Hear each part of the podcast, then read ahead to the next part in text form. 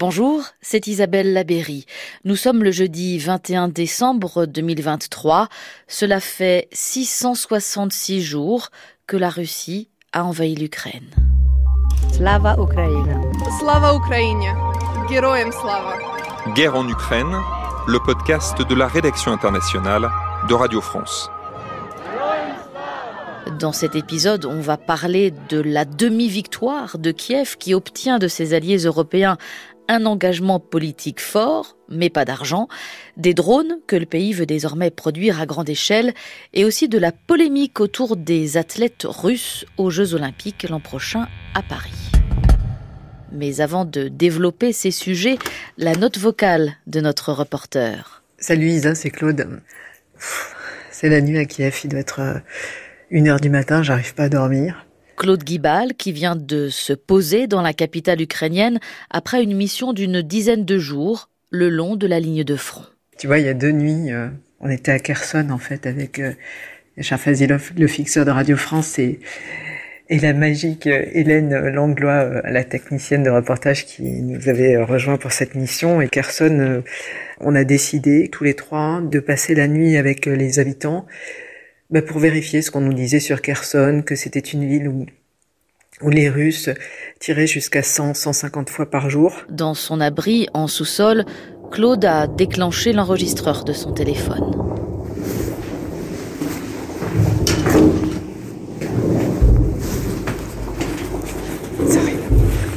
J'arrive pas à m'enlever l'image de cette petite vieille dame qui était dans cet abri sous cet immeuble. Elle, elle vivait au quatrième étage. Allah, puis voilà, il y a deux semaines, là, elle était euh, dans sa salle de bain à 20h30 quand un missile, tu vois, un missile de 4 mètres a traversé son salon. Je ne sais pas si tu imagines. Elle nous a raconté sa terreur absolue, tu vois, sortir de la salle de bain, essayer d'écarter euh, le nuage de poussière. Elle a essayé de crier, mais euh, toute la poussière, tous les gravats lui sont rentrés dans la gorge. Elle a vu se détacher un moment la silhouette de sa fille, et puis elle s'est rendue compte que sa fille criait, mais que c'était muet. En fait, le, blast, le souffle de l'explosion, euh, l'a rendue sourde.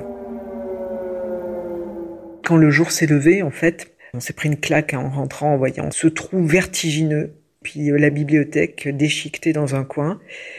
Et puis on écoutait Ala nous raconter ce qui s'était passé encore, et puis on l'entendait nous dire que Kherson ne céderait pas.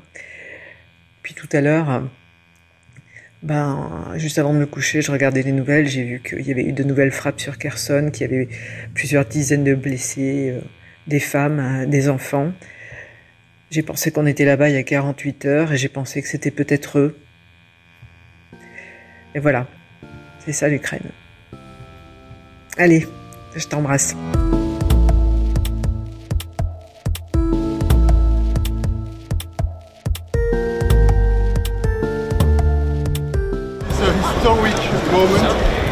Le 14 décembre, Charles Michel, président du Conseil européen, annonce à Bruxelles que les 27 acceptent d'ouvrir des négociations avec l'Ukraine et la Moldavie au sujet de leur future adhésion à l'Union. Il évoque même un moment historique.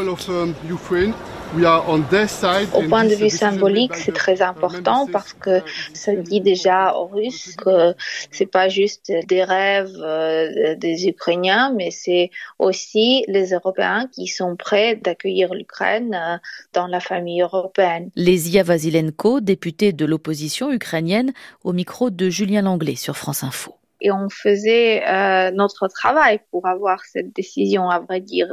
On a continué de faire les réformes on a continué de suivre euh, le plan d'adhésion à l'Union européenne et on a le résultat.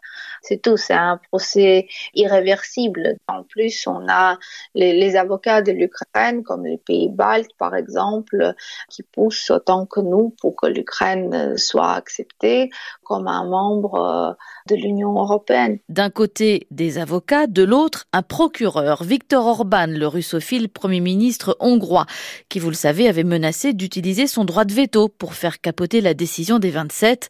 Frédéric Seyss est journaliste à la rédaction internationale, spécialiste des questions européennes. Il a suivi ce sommet à Bruxelles et ça n'a pas été facile de trouver un accord. C'est presque une pièce de théâtre qui s'est jouée dans la grande salle du Conseil européen. Juste avant la décision finale, Viktor Orban a quitté la pièce et en l'absence d'opposants, le projet d'ouverture des négociations avec l'Ukraine a donc été adopté. Un stratagème soufflé par le chancelier allemand Olaf Scholz, stratagème qui permet à Viktor Orban de ne pas perdre la face vis-à-vis des électeurs hongrois.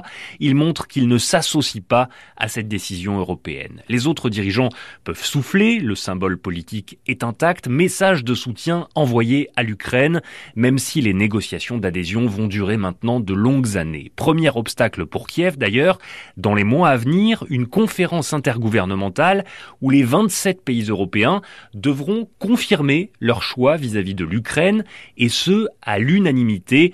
Le Hongrois Viktor Orban aura donc une nouvelle occasion, s'il le souhaite, de faire dérailler le processus, à condition, cette fois, de ne pas quitter la salle. Je précise que le stratagème d'Olaf Scholz, c'était tout simplement d'inviter Viktor Orban à faire une pause et à boire un café.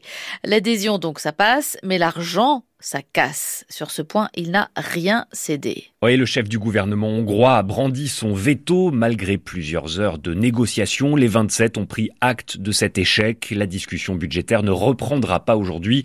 Ce sera pour un nouveau sommet européen en janvier. Un nouveau sommet mieux préparé, espère Viktor Orban dans un message un peu provoquant posté sur les réseaux sociaux. Manière d'assumer son veto seul contre 26. Viktor Orban n'a jamais rompu les liens avec Moscou et dès son arrivée au Conseil européen hier, il a refusé de soutenir cette enveloppe supplémentaire pour l'Ukraine. 50 milliards d'euros sur les quatre prochaines années. Enveloppe trop importante, trop étendue dans le temps, selon le Premier ministre hongrois. Un signal négatif, en tout cas envoyé à Kiev au moment où le soutien financier venu des États-Unis est lui aussi en panne à cause des divisions politiques à Washington. Sauf que le maintien d'un soutien financier à l'Ukraine est indispensable. C'est ce que répète inlassablement Alexandra Madvichuk, ukrainienne, prix Nobel de la paix 2022. Maureen Mercier l'a rencontrée. Des milliers d'Ukrainiens qui souffrent à cause de cette guerre et qui se battent pour la liberté et la dignité attendent des nouvelles positives de Bruxelles. L'avocate et activiste pour les droits de l'homme est formelle. Cette aide est essentielle, pas que pour l'Ukraine, mais pour le monde entier, dit-elle. Nous devons punir les leaders autoritaires qui lancent des guerres d'agression. Si nous ne les punissons pas, nous nous retrouverons dans un monde potentiellement dangereux pour tout le monde, sans exception. Ces aides occidentales ne nous permettront pas de gagner, mais au moins de résister, conclut-elle.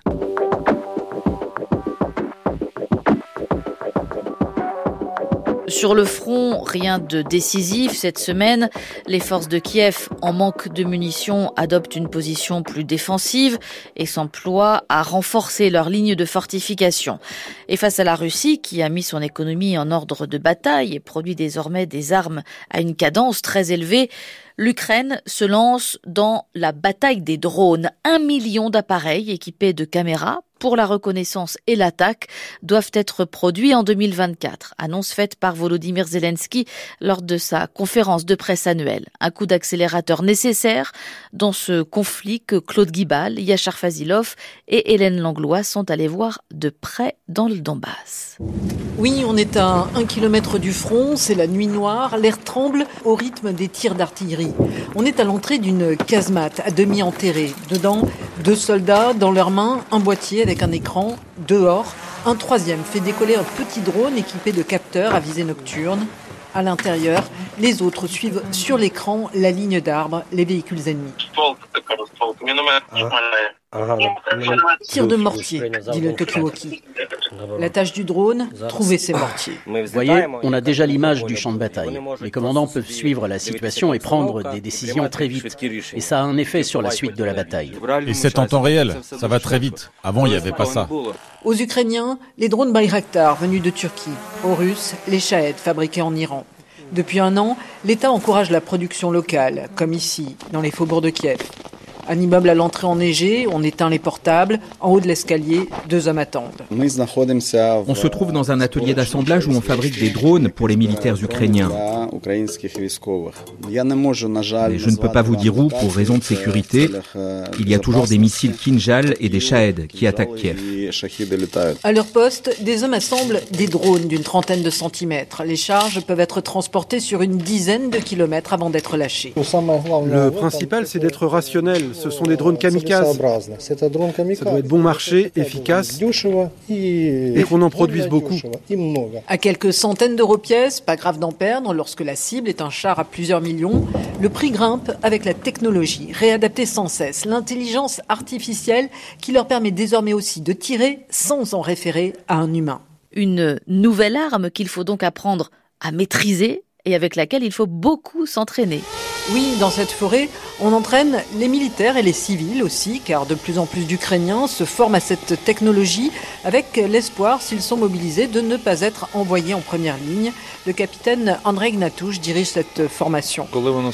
Au début de la guerre, les Russes ne gaspillaient pas leurs obus sur les opérateurs de drones. Ils n'y faisaient pas attention et ils en ont payé le prix. Depuis, ils ont revu leur doctrine et les équipes de drones efficaces sont devenues des cibles visées par toute l'artillerie russe, les roquettes grades ou les ouragans. Dehors, un homme manipule un drone de déminage. Plus loin, d'autres s'entraînent à faire voler leurs engins en piqué. Alexander gérant de Dronarium. Tout le monde comprend que sans cette technologie, on ne pourra pas gagner. Elle permet d'épargner la vie de nombreux soldats. Au lieu d'envoyer tout un groupe d'éclaireurs, on peut envoyer un drone. La perte de l'un de ces oiseaux, c'est rien à côté de la vie d'un homme. Et cela, personne ne le sait mieux que ces hommes que l'on retrouve sur le front Est, dans leurs tranchées. Deux par deux, ils avancent à la merci des mines, des ennemis, un drone de reconnaissance changerait tout, reconnaît leur chef, Arthur. On utilise les drones pour tirer ou tuer, faire du renseignement, évacuer. Il ne reste plus grand-chose de la guerre à l'ancienne. Peu à peu, c'est la guerre du futur qui commence. Une guerre du futur où l'Ukraine est pionnière, terrifiant laboratoire expérimental des conflits de demain. L'Ukraine s'apprête aussi à lancer une vaste mobilisation de 450 à 500 000 hommes.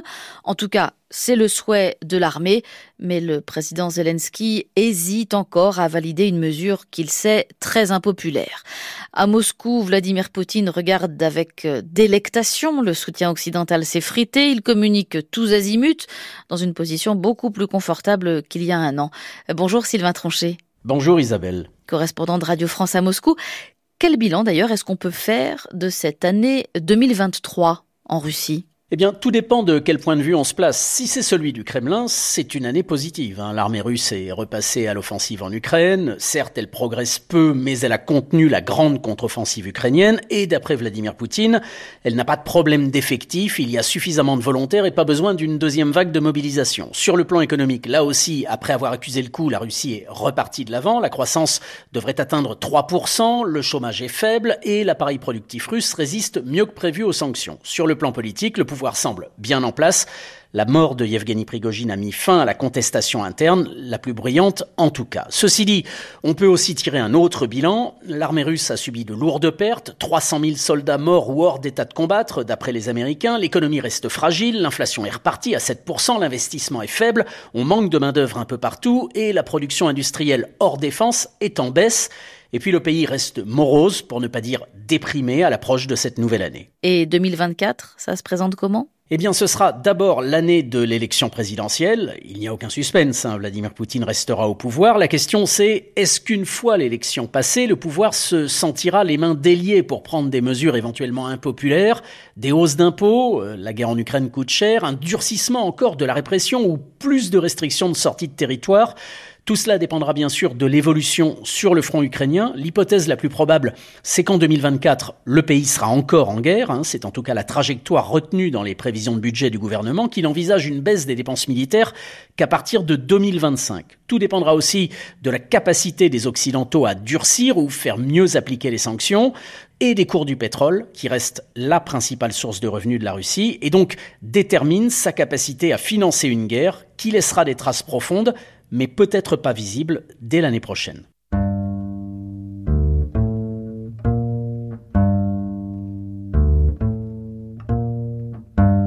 Le 8 décembre, le Comité international olympique annonce qu'il autorise le retour des athlètes russes et biélorusses au prochain JO à Paris l'été prochain, à condition qu'ils participent sous bannière neutre et qu'ils n'aient pas soutenu l'offensive lancée par Moscou. La décision provoque l'incompréhension dans le monde du sport. Ce jour-là, Jérôme Val, de la direction des sports de Radio France, est à Bucarest au championnat d'Europe de natation en petit bassin. Et David Aubry qui revient à 4 dixièmes, qui revient à rien du tout de Romanchuk. Il demande au meilleur nageur ukrainien, Mikhailo Romanchuk, ce qu'il pense de cette annonce.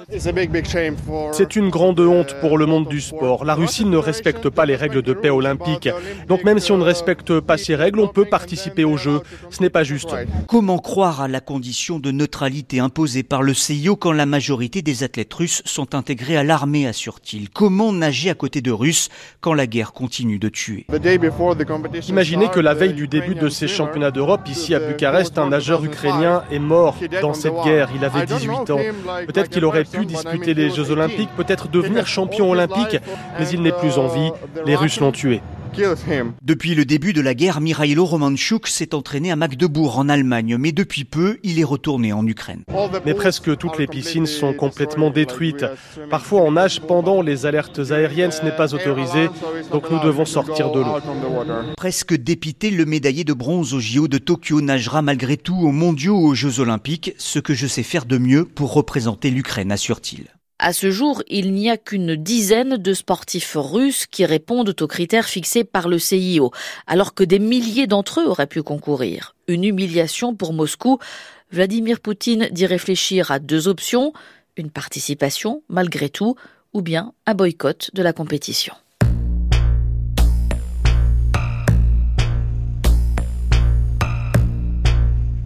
Cet épisode touche à sa fin, mais avant de vous quitter, je voudrais vous faire entendre les mots, non pas de deux Ukrainiennes, mais d'une Suisse et d'une Française, toutes les deux comédiennes. Elles viennent de passer plusieurs jours en résidence à Kiev pour travailler sur deux spectacles qu'elles présentent en anglais en partenariat avec une compagnie ukrainienne. Madeleine Bongard dirige la compagnie suisse romande Dikidushi et travaille régulièrement en Ukraine. Julie Zeno, elle, est à la tête de la compagnie du 23 à Paris. A découvert l'Ukraine il y a quelques mois seulement, bluffée par l'accueil qui lui a été réservé.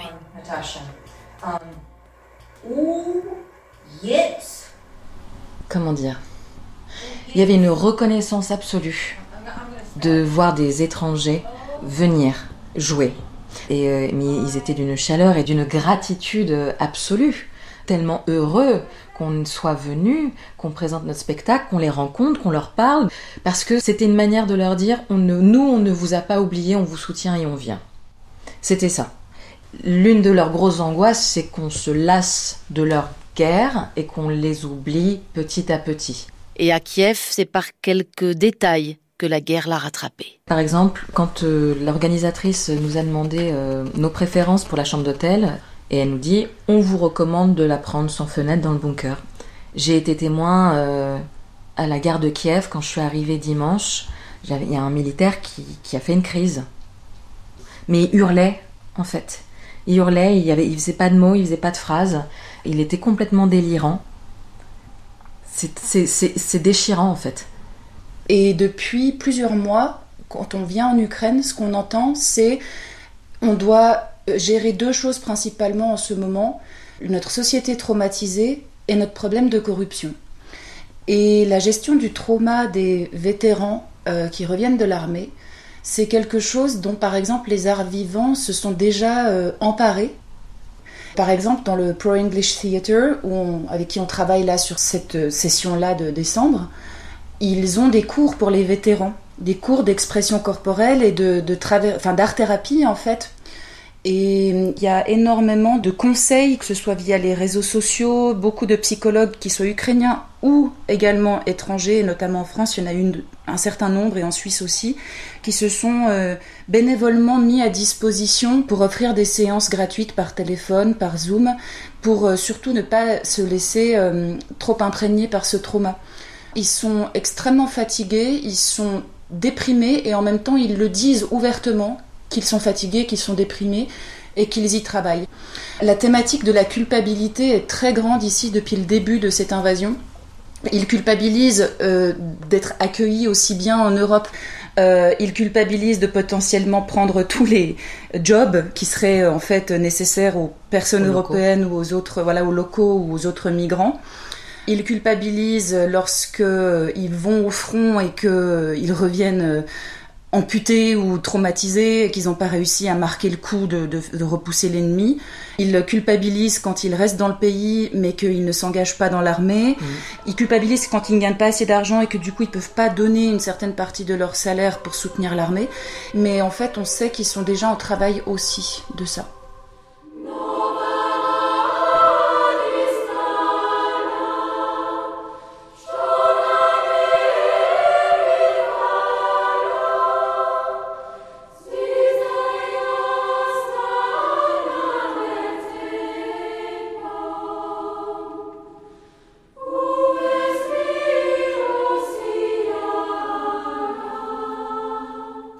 Vous écoutez Nova Radist Stala, un chant de Noël ukrainien interprété par l'ensemble belge Vox Anima.